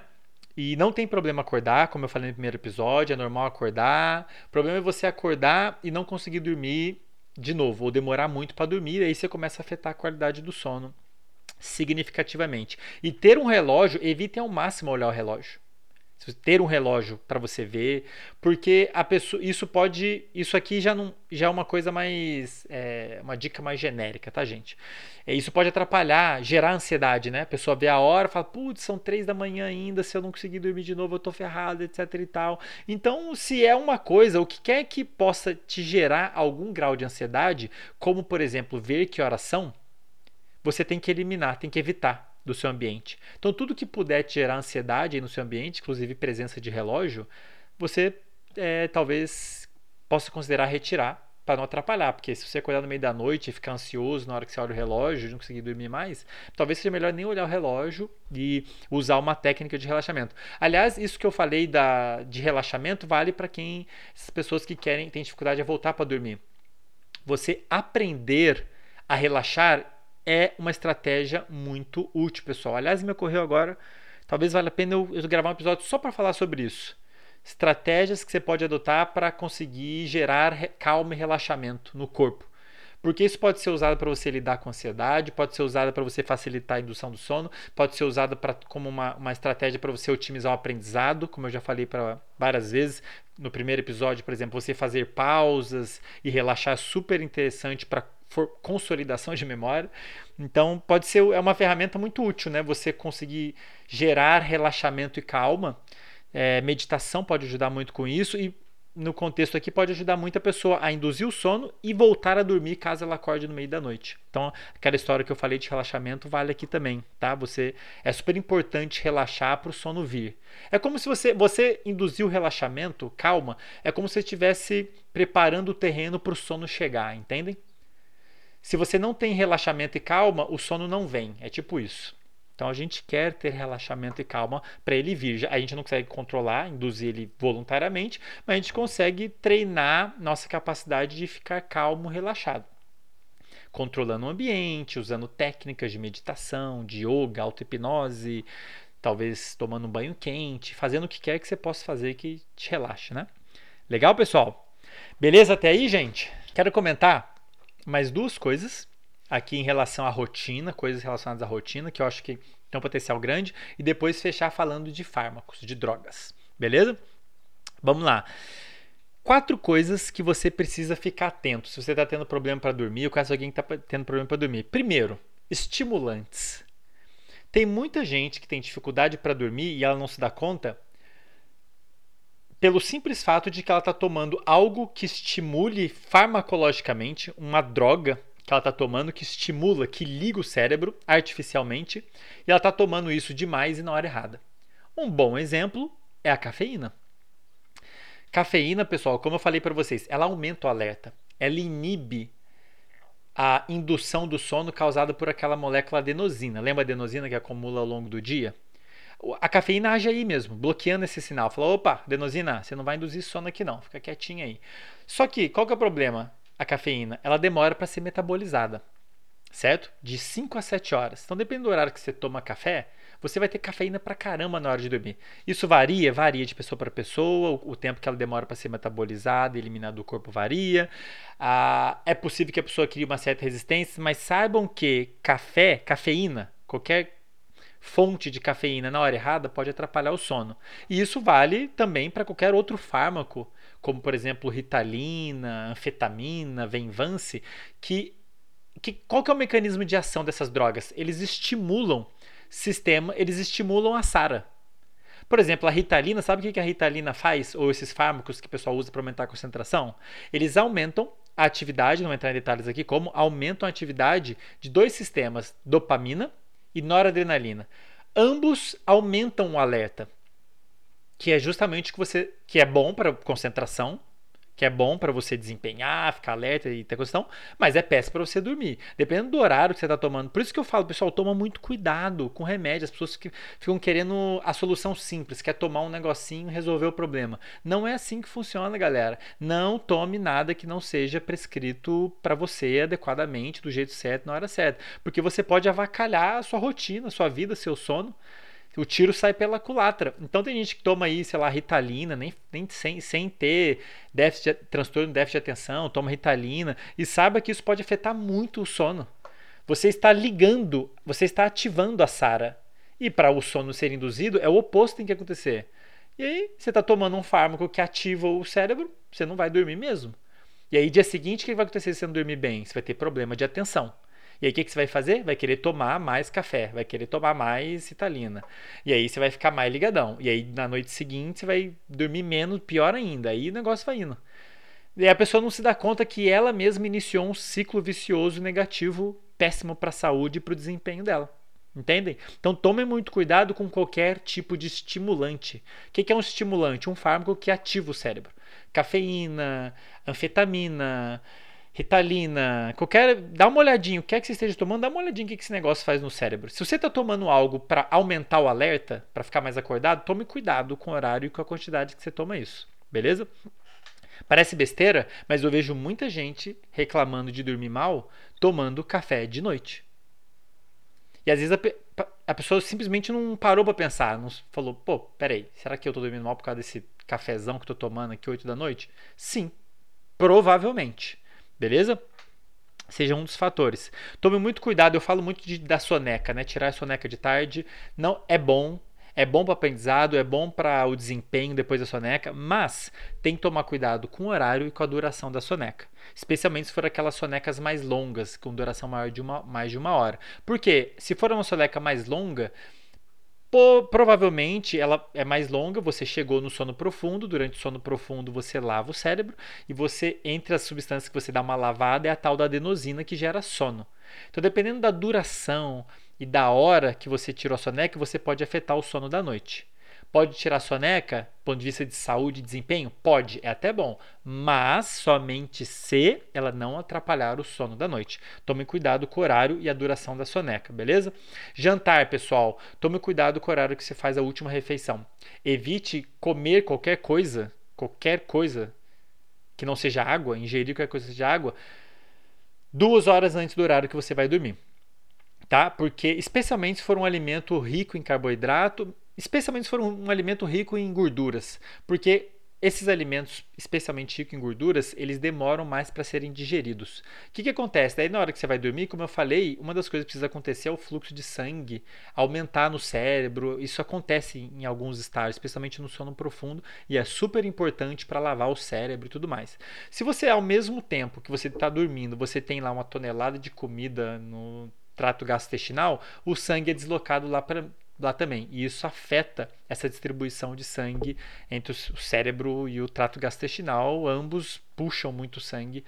Então você acaba afetando o sono, tá? Então tome muito cuidado com o horário que você vai fazer refeição, sem falar no fato de que dependendo do que você come, talvez você tenha uma indigestão. Talvez você comece a dormir mal porque você está com desconforto, sabe? Barriga, blá, blá, blá. Eu, por exemplo, eu não posso tomar cerveja muito próximo da hora de dormir especialmente em grande quantidade. Cerveja, eu ainda não descobri qual é o motivo, se alguém souber, por favor, me fala. Não é o álcool em si, tá? É alguma coisa da cerveja, não sei se é a cevada. Ela mexe muito com o meu trato gastrointestinal. Suspeito que mexa com a minha microbiota, com as bactérias que compõem meu intestino. Porque fica super inquieto meu intestino. Fica mais ou menos como fica quando a gente toma antibiótico. Fica, sabe? E eu, meu, qualidade do meu sono vai por água abaixo. Cerveja em especial não outras bebidas alcoólicas. Já vou falar de álcool daqui a pouquinho, tá? Mas tomem cuidado com o que vocês consomem e o horário que vocês consomem, tá? Evitem é, refeições muito próximas da hora de dormir, beleza? E finalmente, fiquem atentos com o componente respiratório, pessoal. Muita gente tem problema para dormir, às vezes nem sabe que está tendo problema para dormir, tá com muito sono ela fala, pô, eu não sei o que está acontecendo, porque eu não tenho problema de ansiedade, eu durmo rápido e eu estou sentindo sono. Às vezes a pessoa está dormindo mal por um problema respiratório.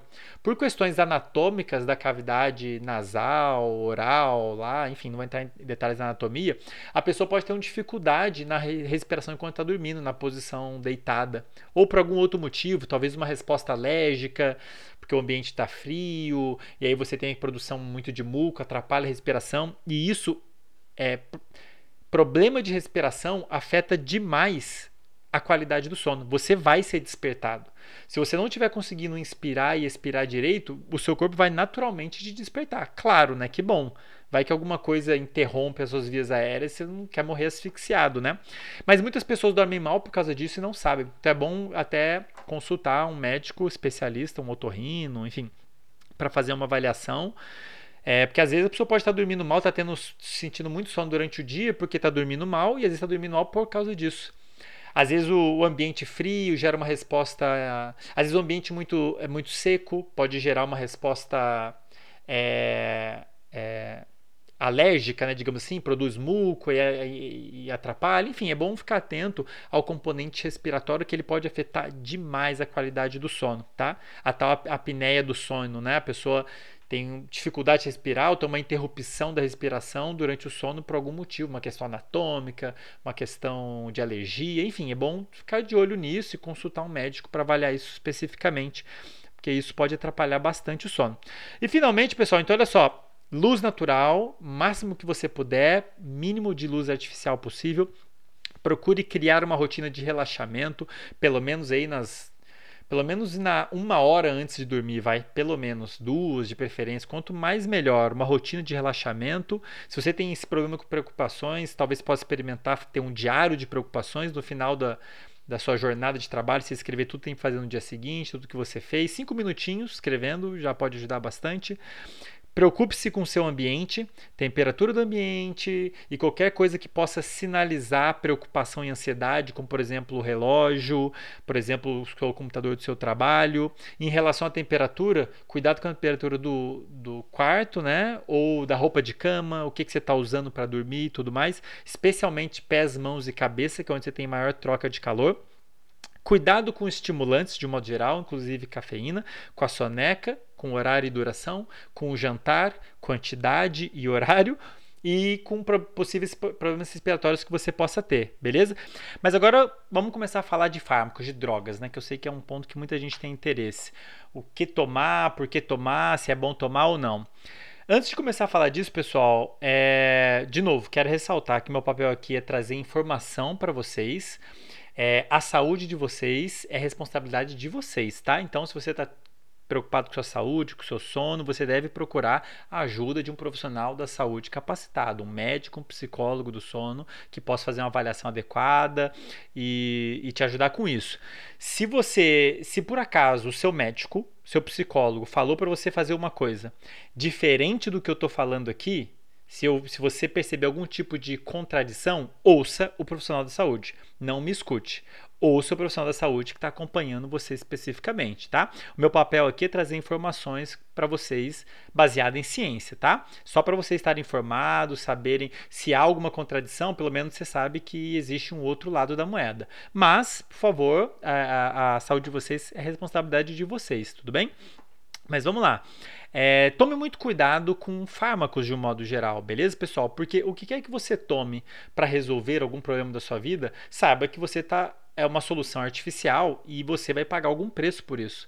O natural é a gente, a não ser que você tenha um quadro clínico específico, né, se você é uma pessoa saudável, é você conseguir, por exemplo, nesse contexto, dormir naturalmente. Isso que era para estar tá acontecendo, a gente sentir sono mais ou menos no mesmo horário, dormir bem e acordar mais ou menos no horário depois de ter passado por todos os estágios do sono. Isso era, era, o, que tá, era o que era para estar acontecendo na vida de, na maioria das pessoas, né? Eu sei que não acontece, mas era, era que, tá, que, tá pra, que era para estar acontecendo. Mas vamos lá, pessoal. Tem um fármaco. Vou falar aqui em linhas gerais dos fármacos que a galera toma e fazer algumas considerações, drogas de modo geral, né? Tem um fármaco que muita gente toma, muitas pessoas tomam, é quase um, um, uma charada. Um fármaco que muita gente toma, muita gente gosta de tomar, muitas pessoas acham que ajuda no sono, muitas pessoas dormem para ajudar no sono, mas na verdade não é bom para o sono. Qualquer é? álcool. Galera, muita gente acha, comentei isso no Instagram um tempo atrás, muita gente acha que dorme bem quando ingere álcool. Eu sei que ela está achando que ela está dormindo bem, mas se eu for medir os estágios do sono, for medir lá o processo, os diferentes estágios do sono, como é que a pessoa está dormindo, eu vou ver que na verdade ela não está dormindo bem do jeito que deveria. O álcool, pessoal, é uma substância que age no corpo inteiro, em várias áreas do cérebro. Basicamente o que ele faz é estimular sistemas que a gente chama de sistemas inibitórios, inibem. Tá? A gente tem vários sistemas no cérebro, vários neurônios, vários é, é, sistemas, circuitos que inibem outros sistemas, são inibitórios. Tá? O principal sinal químico que gera inibição, que inibe outro neurônio, outra área no nosso cérebro, a gente chama de GABA. Tudo bem? O álcool aumenta esse sinal, ele aumenta a atividade desse sinal, dito em linhas gerais, tá? De forma bem didática aqui. Peço licença aí a galera da farmacologia, tá? Vou colocar de uma forma bem sucinta. O álcool ele é como se fosse um sedativo, ele meio que é como se ele agisse desligando o cérebro, desligando áreas. Por quê? Ele está estimulando o sistema que inibe. Ele está estimulando é, sistemas que vão promover inibição. Então, como se eu estivesse forçando o sistema a ser desligado, tá? Isso pode parecer, pessoa que toma álcool, se beber muito, é, eu sei que parece que ela está dormindo bem porque a pessoa acaba adormecendo mais rápido e fica mais apagadona, né? De fato, o álcool, ele pode inclusive, ele como ele desliga, né, ele estimula sistemas inibitórios e desliga o cérebro, ele vai fazer a pessoa desligar mais rápido né, é, perder a consciência, vou nem dizer que a pessoa realmente começou a dormir. De certa maneira, é uma perda de consciência, porque você está inibindo áreas do cérebro que estão ativas quando você está acordado e consciente. Você desliga elas, você está deixando a pessoa inconsciente. Ele tem um efeito sedativo, né, vai sedar a pessoa, a pessoa fica grogona. De fato, a, a pessoa acaba adormecendo, entre aspas, mais cedo, ela é sedada, né, mais rápido, e ela tende a é mais fácil ela chegar lá no sono profundo profundo e ficar no sono profundo. Mas se eu for olhar a arquitetura do sono como um todo, como está o sono, as diferentes estágios, eu vou ver que a arquitetura dele está muito diferente do que deveria ser. Atualmente, presta atenção no que eu vou falar agora. Atualmente não existe nenhum fármaco, nenhuma droga que induza um sono igual ao natural. O que quer que você tome para te ajudar a dormir, para te ajudar a começar a dormir, para te ajudar a se manter dormindo, quer seja prescrito ou não, tudo bem. Os fármacos podem ser usados para diversos tratamentos. A farmacologia é linda, é maravilhosa, a gente só tem que ter cautela, né? Cuidado.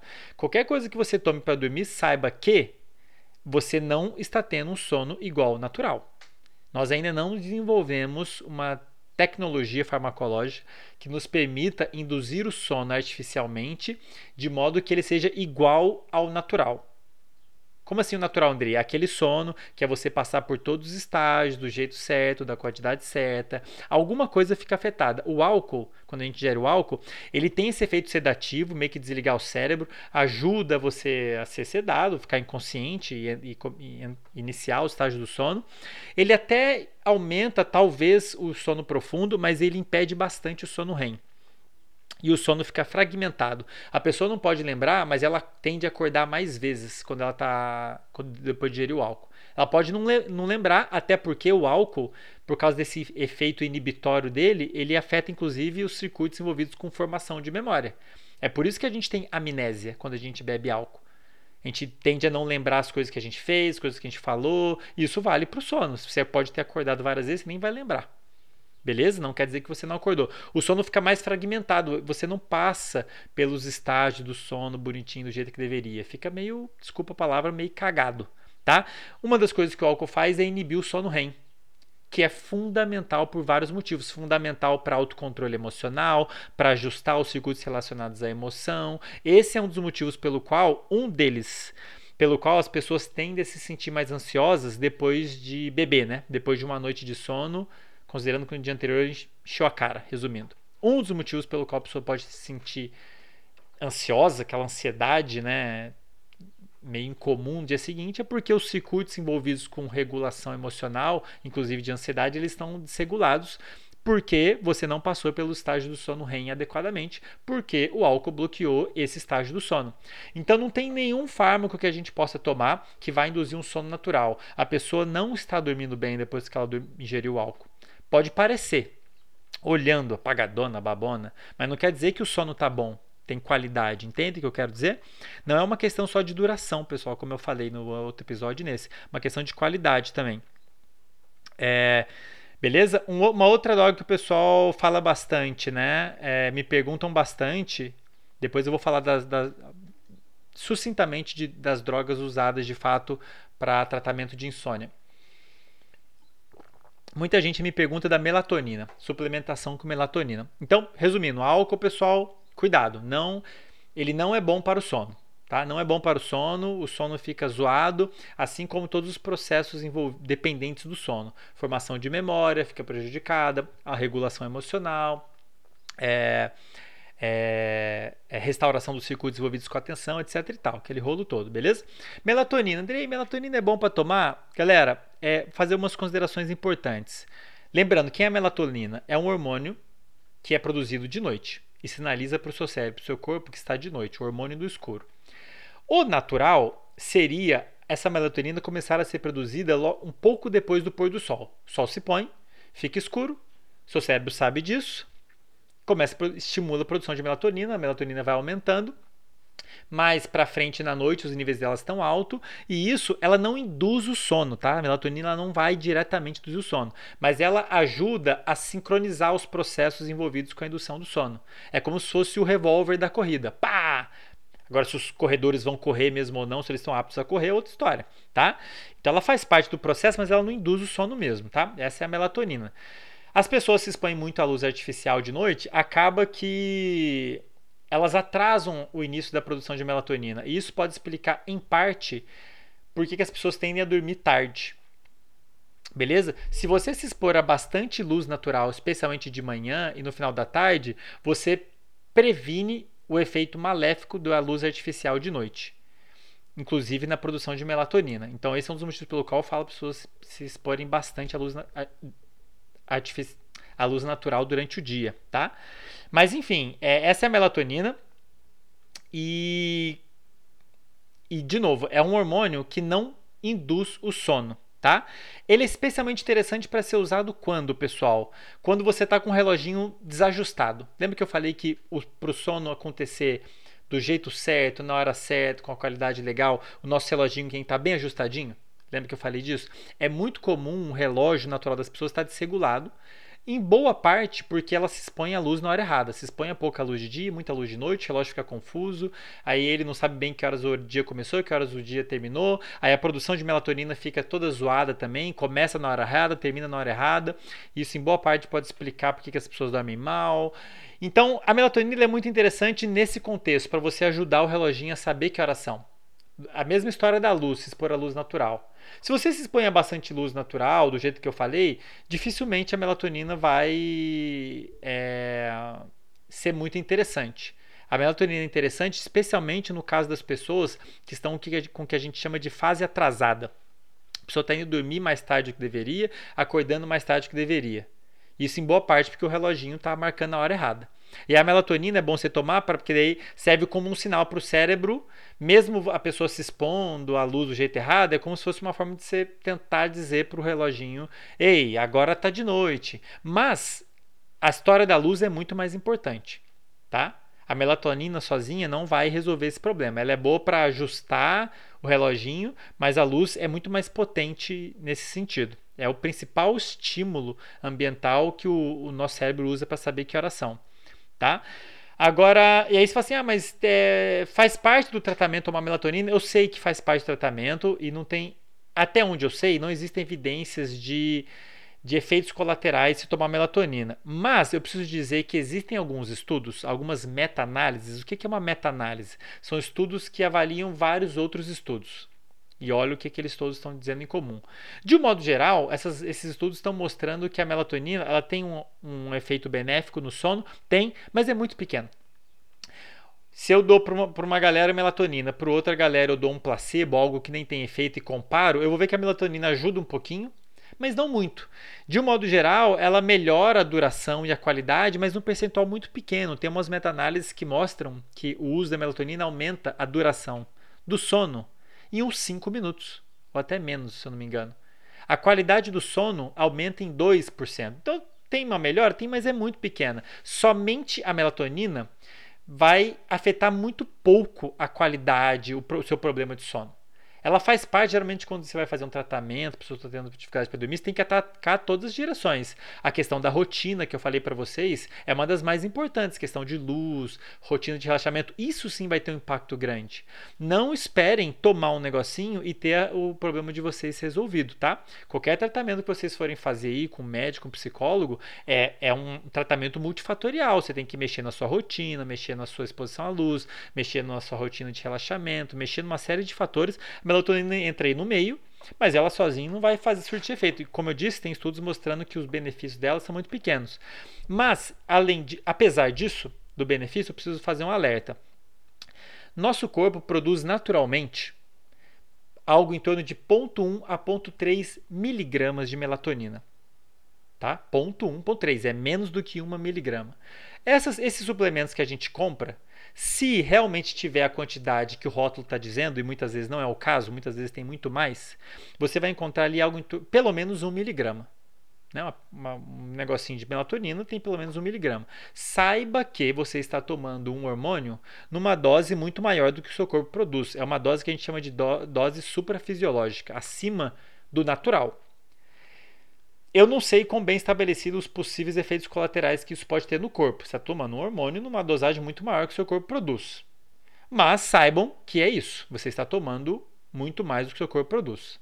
Tá? Se alguém tiver ciência de algum trabalho discutindo os possíveis, se é que tem mesmo os possíveis efeitos colaterais disso, é, me diga. Mas, de novo, pessoal, a melatonina ela é interessante como um sinal, é mais um sinal que diz para o seu cérebro que horas são. É um hormônio que sinaliza para o próprio cérebro que está de noite. Ele não induz o sono, ele não vai lá e vai afetar a SARA e tudo mais, ou vai afetar esse sistema inibitório, como é o caso do álcool, beleza? De novo, o que, que o álcool faz? Ele estimula um sistema inibitório, aumenta a inibição, o que desliga o cérebro, beleza? A melatonina não faz isso. Ela atua indiretamente no sono. Ela é especialmente interessante quando o sono está atrasado. A pessoa está indo dormir tarde demais, acordar tarde demais, o reloginho está desregulado, e aí você usa a melatonina para ajudar o reloginho a saber que horas são. Saber, ó, agora está de noite. Tá? Mas ela sozinha dificilmente vai, vai resolver o problema, beleza? E eu não poderia te falar de falar dos fármacos que são usados para o tratamento agudo e crônico de pessoas que têm problema de sono, insônia, tá? Beleza, pessoal. É, existe um, existem vários fármacos que, podem, que afetam o sono diretamente, que vão afetar. Como eu disse para vocês, qualquer coisa que você tome que vai afetar algum dos componentes da SARA, que afete noradrenalina e ou dopamina, e ou histamina, e ou serotonina, e ou, peraí, e ou acetilcolina, você pode acabar afetando o sono.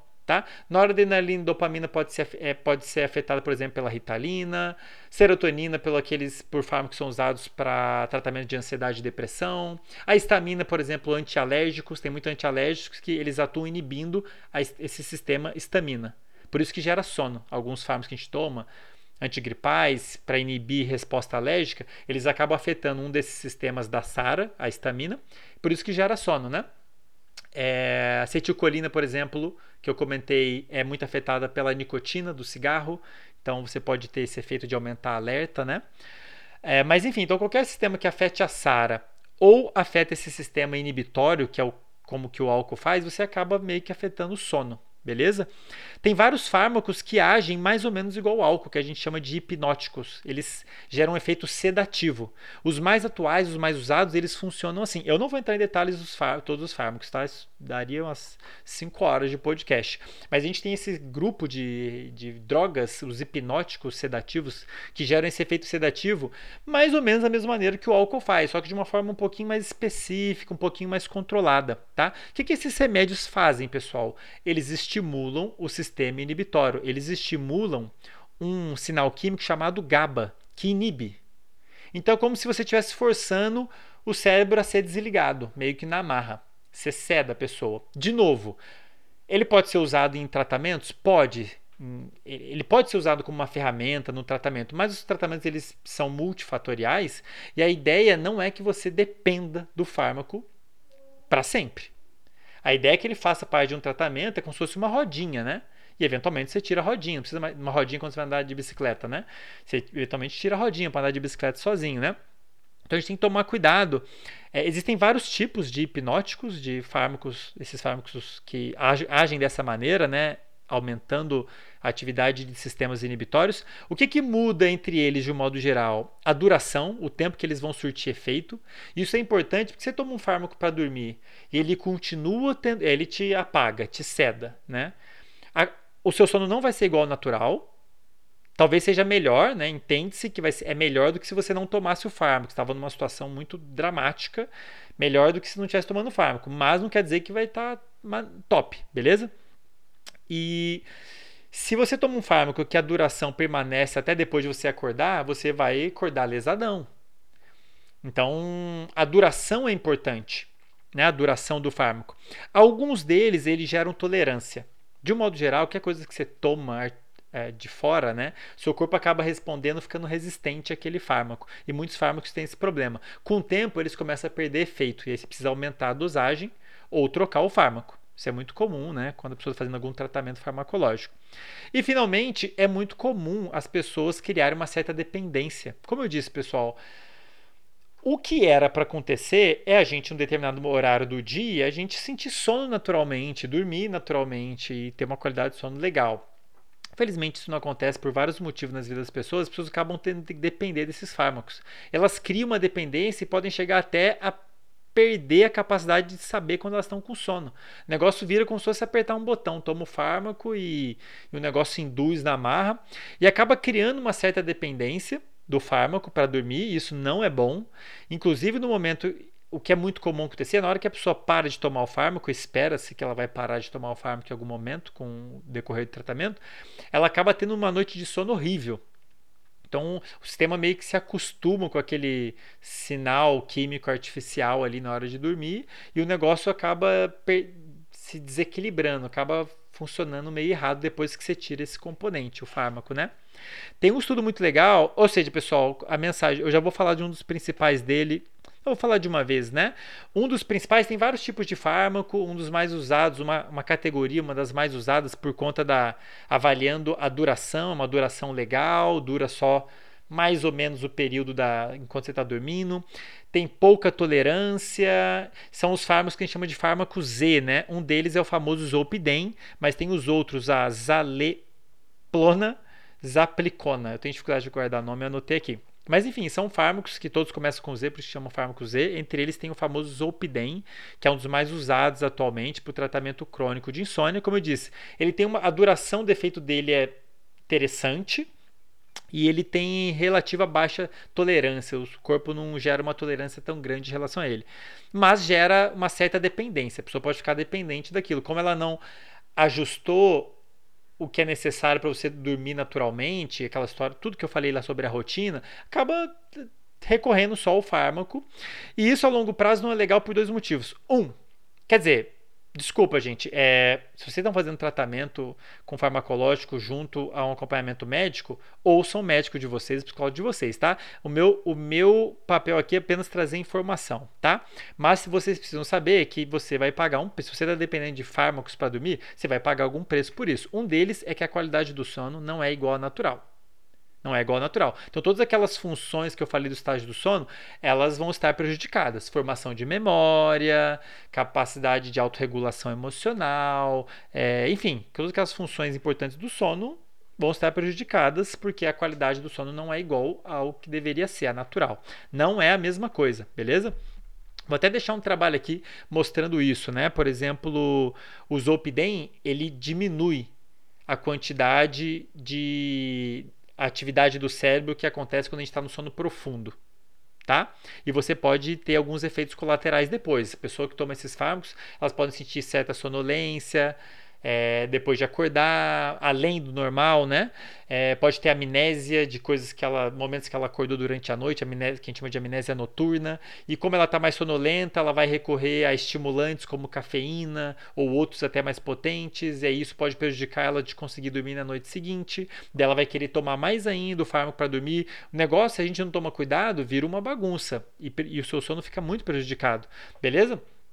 É, mas vamos lá, qual que é o problema desses fármacos? A qualidade do sono não é a mesma, o que quer dizer que tem uma série de, de funções que não vão estar otimizadas, que dependem do sono, como eu já falei no episódio anterior nesse episódio.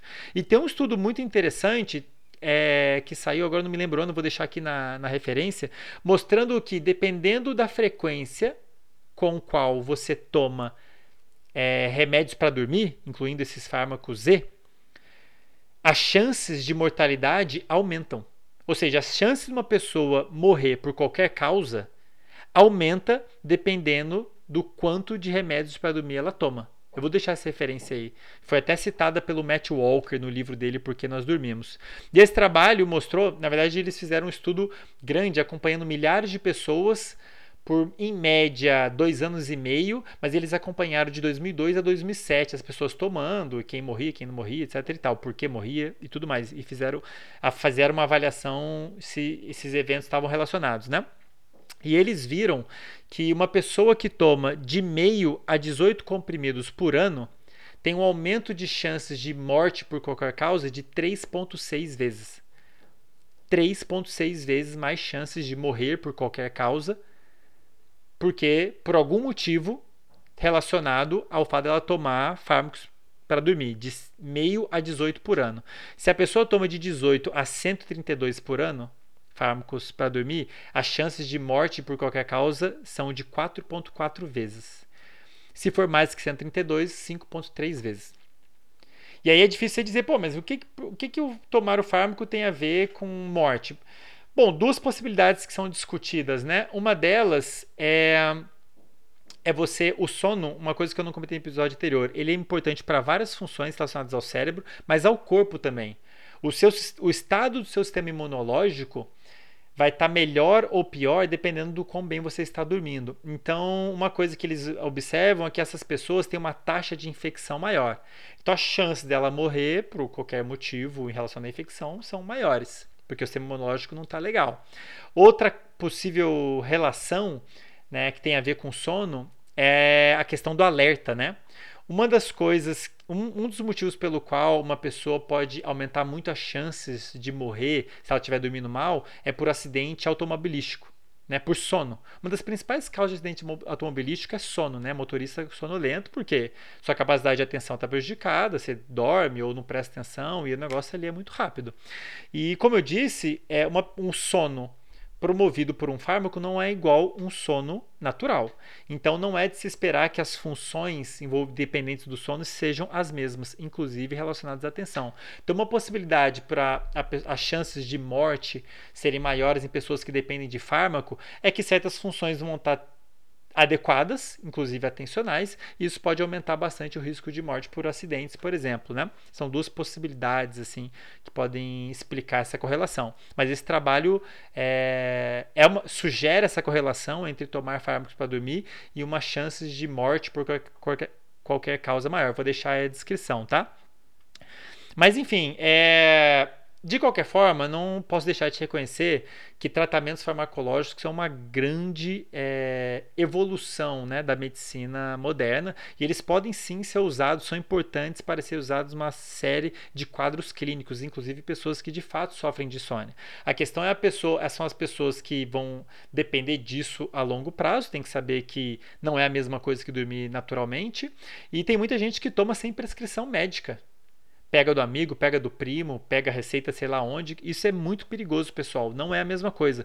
O ideal, como eu falei para vocês, é a gente conseguir dormir naturalmente, o sono ser induzido naturalmente. Só desse jeito que a gente consegue ter um sono do jeito que deveria, de qualidade realmente. Qualquer outra coisa, qualquer coisa que você toma, vai, pode parecer que não, mas vai afetar o seu sono e ele não vai ter a mesma qualidade, você vai pagar algum preço por isso, beleza? E finalmente, galera, não sei quanto tempo está dando esse episódio. Acho que está dando um pouquinho maior do que o normal, né? Mas tudo bem.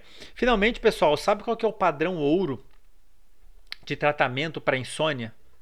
O que, que realmente vai fazer uma diferença de longo prazo e de qualidade? É a terapia cognitivo-comportamental especializada em insônia. A psicologia tem lá várias linhas de, de estudo, de tratamento. Tem uma que chama terapia cognitivo-comportamental, que tem foco em processos cognitivos e no comportamento da pessoa. E tem uma, dentro dessa linha, você tem uma especialidade específica para insônia. Então, são psicólogos que vão poder te ajudar com aquela, com aquela questão de rotina, com a questão de higiene do sono. E isso sim vai trazer uma melhoria pode ajudar a trazer uma melhoria de qualidade e duradoura para a qualidade do sono das pessoas. É, então, assim, realmente não faz muito sentido isso, os próprios médicos do sono vão, vão poder falar, né? É, não faz sentido você iniciar um tratamento farmacológico sem também se possível, ter esse acompanhamento comportamental, né? Fazer esses ajustes de rotina, esses ajustes, esses outros ajustes que vão permitir com que você eventualmente consiga ter o sono natural é, no horário certo, do jeito certo, com qualidade adequada. Beleza, pessoal? Mas enfim, eu sei que vocês talvez tenham muitas dúvidas em relação a isso. Isso é um tema que afeta a vida de todo mundo, porque todo mundo precisa dormir, né?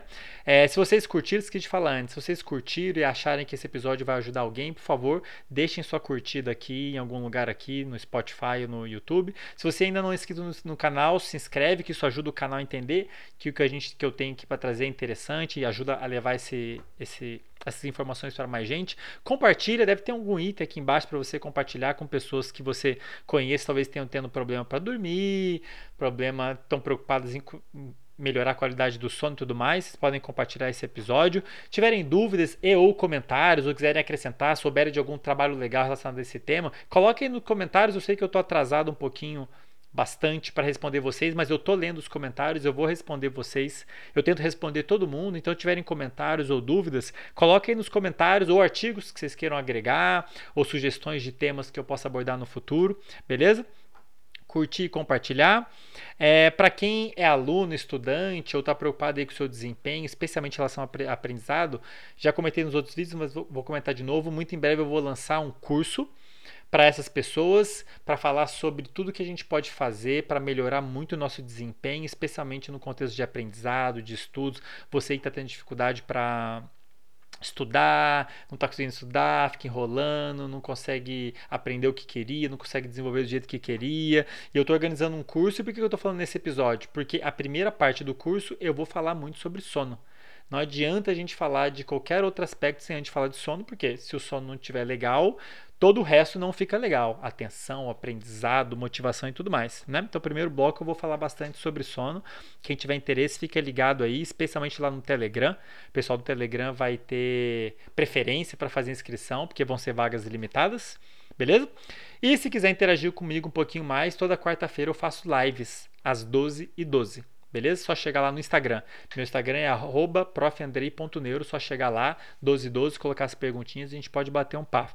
Beleza, pessoal? Espero que vocês tenham curtido esse episódio. Eu curti pra caramba, tô um pouco cansado, acho que eu falei demais, mas é um tema importante. Eventualmente vou falar mais dele, vou voltar a falar de fármaco, vou voltar a falar de insônia, vou voltar a falar de luz, é, provavelmente. É, espero que vocês tenham curtido, espero que tenha esclarecido, espero que ajude. Como eu disse, tudo que eu coloco aqui é baseado em ciências, por isso que eu faço questão de colocar algum, algumas referências, pelo menos aí na descrição. Espero que vocês tenham curtido. Para mim foi um prazer, como sempre, foi um prazer incomensurável e a gente se vê então no próximo episódio. Até já!